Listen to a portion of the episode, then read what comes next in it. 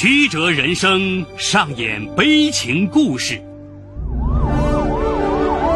法理无情敲响警钟长鸣。梁辉说法。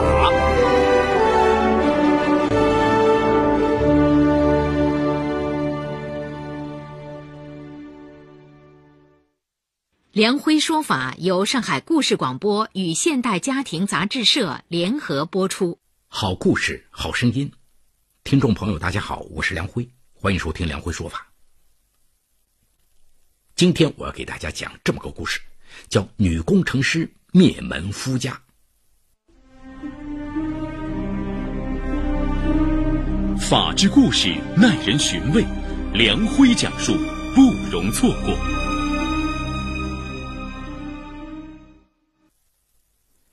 潘艳芬出生于一九七六年，是广东省清远市人。大学毕业后曾做过文员，后进入广东某科技公司深圳办事处担任销售工程师。潘艳芬已死，她在婚前的情感经历无从知晓。但据相关材料显示，潘艳芬容貌靓丽，家境较好，之前是谈过男友的，不知什么原因没有出嫁。直到二零零六年。三十岁的潘艳芬经熟人介绍，与研究生毕业，在深圳龙岗一家公司任技术主管的工程师徐胜相识。徐胜是湖南人，比他大几岁，未婚，也是尴尬年龄。两人相识后，觉得各方面条件相当，也算是门当户对。相识半年以后结婚了，婚后两人的感情尚好。二零零九年，潘艳芬为徐胜生下了女儿珍宝。徐胜虽然更喜欢儿子，但对女儿也是百般疼爱。可是好景不长，小珍宝半岁时被查出患有先天性心脏病，潘艳芬被这个消息击垮了。但短暂的惊痛过后，她把所有精力和爱都放在了女儿身上。潘艳芬个性内向，自称宅女。他的工作性质也很宅，大部分时间在家里工作，每天通过电脑网络做销售。为了方便他工作兼顾家庭，公司特意为他配备了电脑和两部电话。潘艳芬在案发后供述称，女儿小的时候吃五十毫升的奶要吃上一小时，还一吃就吐，吐在衣服上，必须用手洗，还不能机洗，因为长时间喂奶，我做的坐骨神经痛。珍宝大一些后，也要一边追着一边喂，这么累还不算什么。小孩生病最折磨人。为了早点看上病，我凌晨五点就起来到医院拿号，带珍宝打针。医生不肯开两三天的药水，每天都需要去医院。更让她郁闷的是，看着她疲于奔命、工作忙碌的丈夫回到家，却很少搭把手。这时，一件事情彻底改变了潘艳芬与丈夫的关系。珍宝刚查出有先天性心脏病，正准备进行手术，而这时潘艳芬的老父亲也要到深圳来做疝气手术，家里一老一小两个人要动手术，天天跑医院，潘艳芬觉得自己快要崩溃了，她多么希望丈夫能够帮自己一把。可就在这时，徐胜却坚持要赶回湖南老家为自己高龄的外婆过生日。潘艳芬不能理解，徐胜解释说：“外婆是九十岁生日，很重大，我们湖南人很有人情味了。”但这并没有让潘艳芬信服。你对自己家人有人情味了，可是对你的女儿和我的家人呢？情谊何在？夫妻俩为此大吵了一架，姐弟。也由此而生。据潘艳芬后来的供述称，徐胜在感情上对她也非常淡漠，也不关心她。潘艳芬母亲记得，女儿有一次高烧四十度，特别难受，徐胜跟她睡在一个床上，竟完全不知情。一次争吵之后，她向丈夫提出离婚，徐胜却不能理解，为什么要离婚？我觉得我们过得挺好的呀。潘艳芬哭笑不得。你是觉得挺好，因为你在家里啥事也不做，你知道我有多累吗？徐胜不以为然地说：“我们单位的潮州女同事都是这样，边上班边带孩子，人家是怎么过的呀？徐胜对妻子也有怨言。案发后，徐胜的妹妹徐娟称，哥哥经常向家人抱怨潘艳芬不知体贴，他下班回到家连口热饭热菜都吃不上。对此，潘艳芬说：“我是没有做好饭等他，因为我是广东人，我做的饭他吃不惯。”这对外人艳羡的工程师夫妻感情渐渐如同冰封。据案发后潘艳芬说，这其实是个缓慢的过程。刚开始时，她还会指出丈夫的不是，到后来就演变成吵架。她觉得很失望，不想多说什么，说多了只会吵得更多，没有意义。后来大家互不理睬，外人看不出什么来。可是他们已经冷战很长时间了。他声称，他意识到徐胜不是自己所能依靠的人，再次向他提出离婚，可徐胜不同意。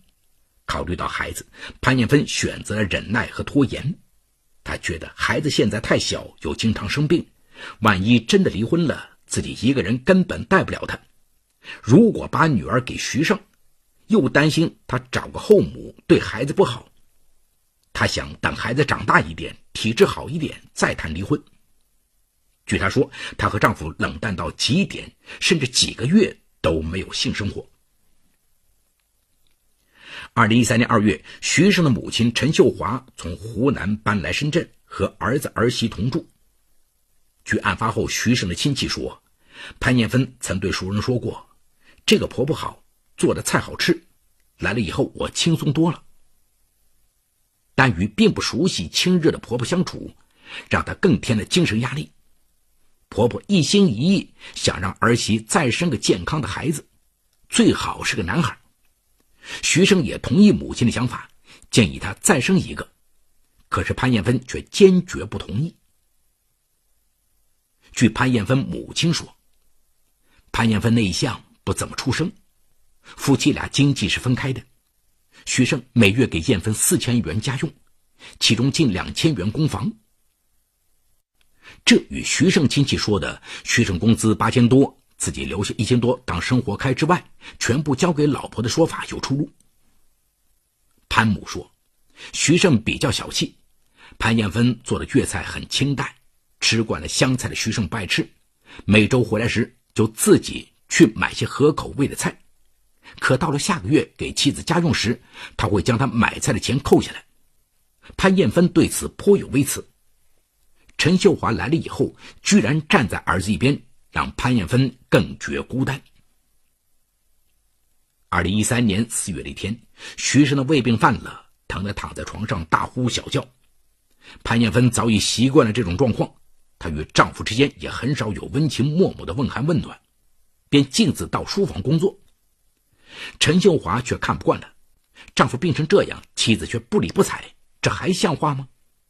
老人狠狠地责备了儿媳一顿。潘艳芬哪肯示弱，跟婆婆一言不让地争吵起来，两个女人之间只剩下了仇视和怨怼。宅在家里的潘艳芬朋友不多，但她与邻居王小姐却很要好。案发后才得知，王小姐是保健品销售员。为了推销保健产品，她与潘艳芬接触很多。王小姐是个离异女，独自居住。当陈秀华得知王小姐的身份后，认定她不是个好女人，甚至怀疑她带坏了自家儿媳。他向儿媳明确提出，让儿媳不要再跟王小姐来往。这只是陈秀华的主观臆断。案发后，潘艳芬供述：“我和丈夫、婆婆的矛盾和王小姐讲的最多。”他主要还是劝我们和的。二零一三年五月十六号，潘艳芬又去了王小姐家，买了两根人参，并和她聊了一会儿。回家以后，陈秀华再次责备儿媳，说她不听劝。潘艳芬申辩说，王小姐人很好的。陈秀华坚持说，你跟学生提离婚，不就是受了他的挑唆吗？我都怀疑你是不是外面有人了。潘艳芬恼怒的顶嘴道。你凭什么造谣侮辱人呢？程新华理直气壮地说：“你外面没有人，为什么对老公这么差？老公病了，你看都不看一眼。”潘艳芬觉得婆婆不可理喻，转身走开，而程秀华则认为儿媳是理屈词穷，在他看来，儿媳的确是有些可疑了。案发后，徐娟的证词称，母亲曾多次告诉家人，潘艳芬行迹可疑，好像有外遇。但与潘艳芬交往甚密的同学在案发后表示，她不会有外遇，人也挺和善。陈秀华来深圳前都是潘艳芬的母亲帮她带孩子。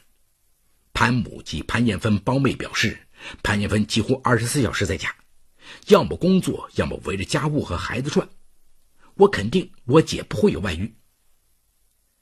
潘艳芬供词显示，五月十八号下午，潘艳芬和婆婆为琐事再起争端，吵了一架。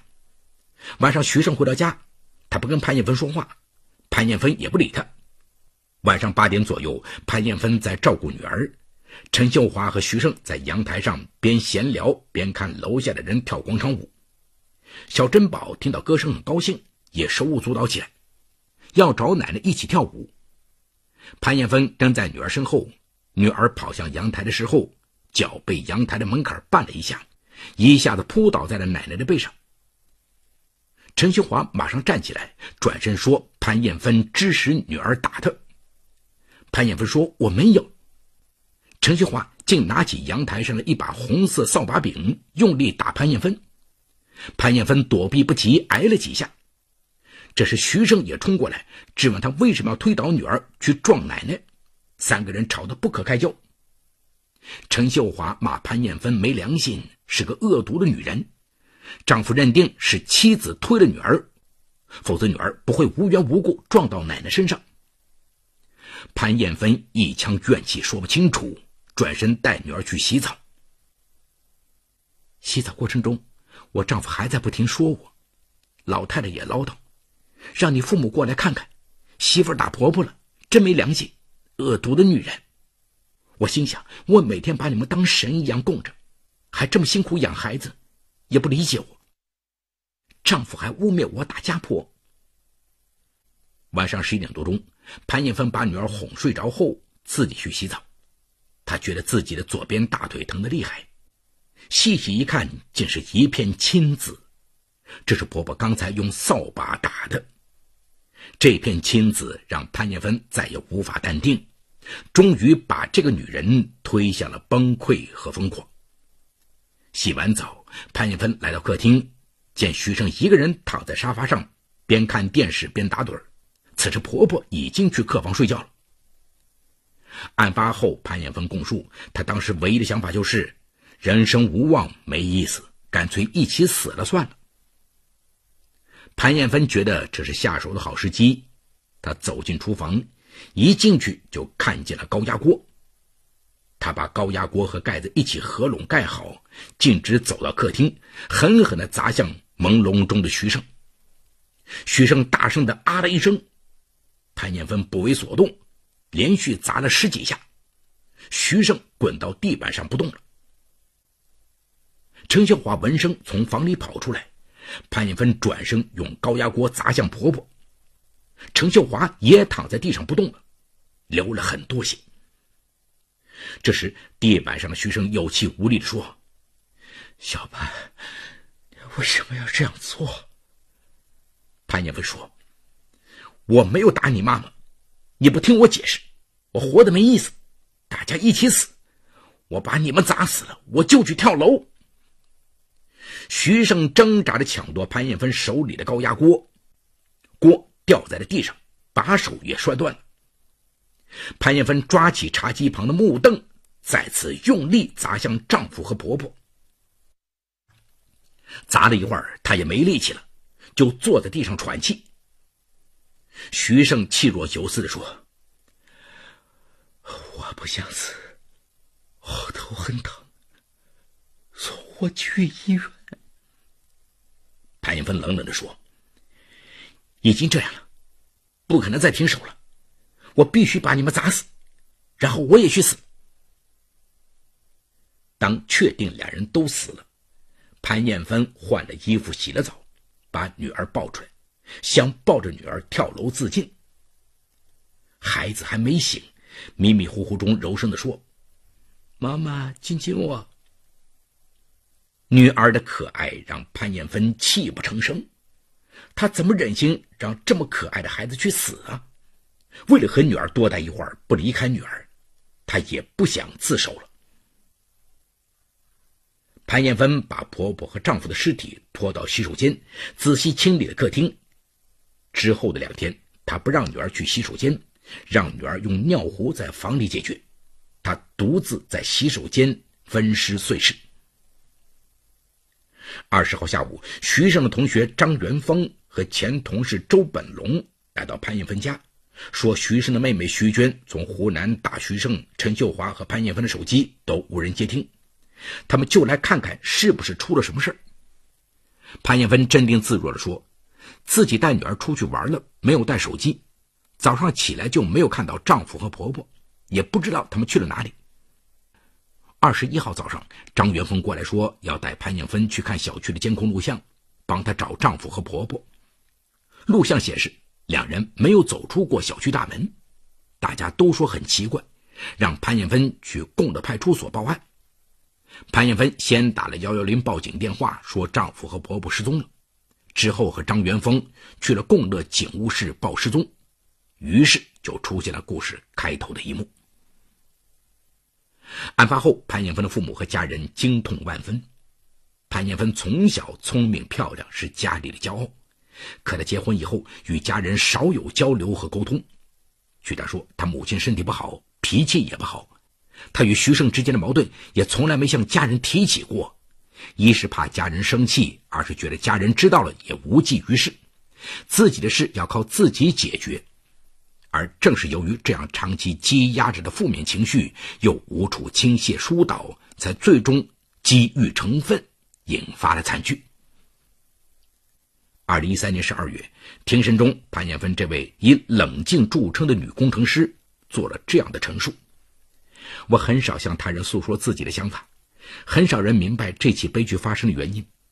这起悲剧已经发生了，有必要说清楚，了解真正的原因。”是对自己真正的反省。我希望能够化解大家的怨恨和心结，让日后的日子好好的过下去。我提出过什么都不要，只要他同意离婚，我就走人。但他没有留意我的决心。我可能也对我的忍耐太高估了，不知道会有火山爆发的时候。杀人偿命，我没有意见。感谢父母，对不起女儿。向陈秀华、徐胜。以及他们的亲人朋友表示歉意。一夜之间，小珍宝痛失爸爸和奶奶，妈妈也身陷囹圄。这个可怜的孩子的归宿成为法庭讨论的重点。最终，经法院调解和协商，小珍宝由她的姑姑徐娟夫妇抚养。徐娟的丈夫肖刚在法庭上发表意见说：“我作为徐娟的老公，参与了岳母舅子后事的处理。”潘艳芬自私，作案手段残忍，情节恶劣。作案后在法庭上表现冷静。关于小孩，我今天承诺，无论有没有赔偿，都会在自己的能力范围之内养大孩子，不用潘艳芬一分钱。我希望大家监督。潘艳芬痛哭失声，向徐娟和肖刚深深鞠躬，说：“我知道你们两夫妻对徐珍宝很好，我没什么钱，我会尽力赔偿你们。”感谢你们好好对待珍宝，对不起。二零一三年十二月，深圳市中级人民法院作出宣判：非法剥夺他人生命致二人死亡，其行为已构成故意杀人罪。公诉机关指控的事实清楚，证据确实充分，罪名成立。且杀人后又碎尸抛尸，犯罪手段特别残忍，情节极其恶劣，后果特别严重，社会危害大。不应予以从轻处罚，应予严惩，判处其死刑。本案经深圳市中级法院报广东省高级人民法院复核，省高院再报最高人民法院核准后，二零一五年四月，潘艳芬被执行死刑。好，故事说到这儿就告一段落。故事中，潘艳芬为实名。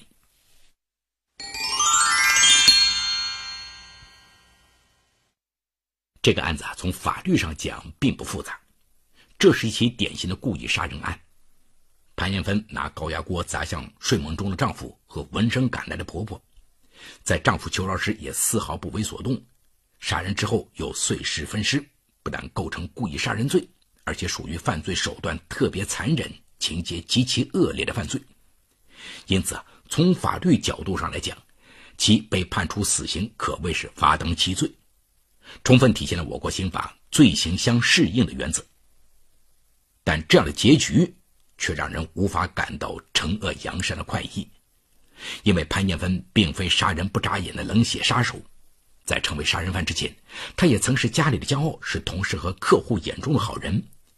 这样一个普通的好人，却犯下这么一桩耸人听闻的凶杀案，背后的缘由不由得让人深思。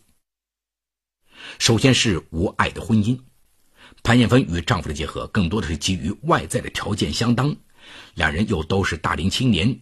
相识仅半年，没有花足够的时间去了解对方就结婚了，并没有多少感情基础。婚后朝夕相对，才发现两人不但饮食习惯差异巨大，对婚姻的理解也不同。丈夫是典型的大男子主义，认为照顾家庭是妻子的义务，加上对妻子没有什么感情，更谈不上体贴。即便是女儿患病，妻子疲于奔命的情况下，也不搭把手，由此引发的家庭争吵日益频繁。最后发展为将彼此视若空气的冷淡。在婆婆到来之后，因为夫妻感情淡漠，潘艳芬自然成了家里的外人。面对婆媳矛盾，丈夫没有从中调停，反而总是不分青红皂白，一味偏袒自己的母亲，从而使得矛盾更加激化。本该美好的婚姻在冷暴力中变成了煎熬，丈夫徐胜要负主要责任，但最后惨剧的发生，又是潘艳芬的性格所致。潘艳芬个性内向，不喜欢向人倾诉，与家人也极少沟通。在家庭生活遇到挫折、受了委屈之后，负面情绪无处宣泄，长期积压在心里。但她太高估自己的忍耐力了，不知道人的感情压抑到了极点，总有一天要爆发出来。潘艳芬发泄的方式是极端的，他的案子也只是个个案。但像他这样存在婆媳矛盾、冷战、家庭暴力的不幸婚姻。却并不罕见。如果听之任之或者处理不好，都有可能引发悲剧。家庭应该是人们温暖的避风港，而不是痛苦的来源地。但愿潘艳芬一案能够警钟长鸣。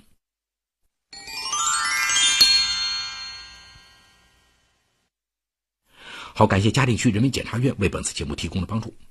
本次节目编辑主持梁辉，后期制作王文琪，监制赵杰、张建红。感谢您的收听，我们明天再见。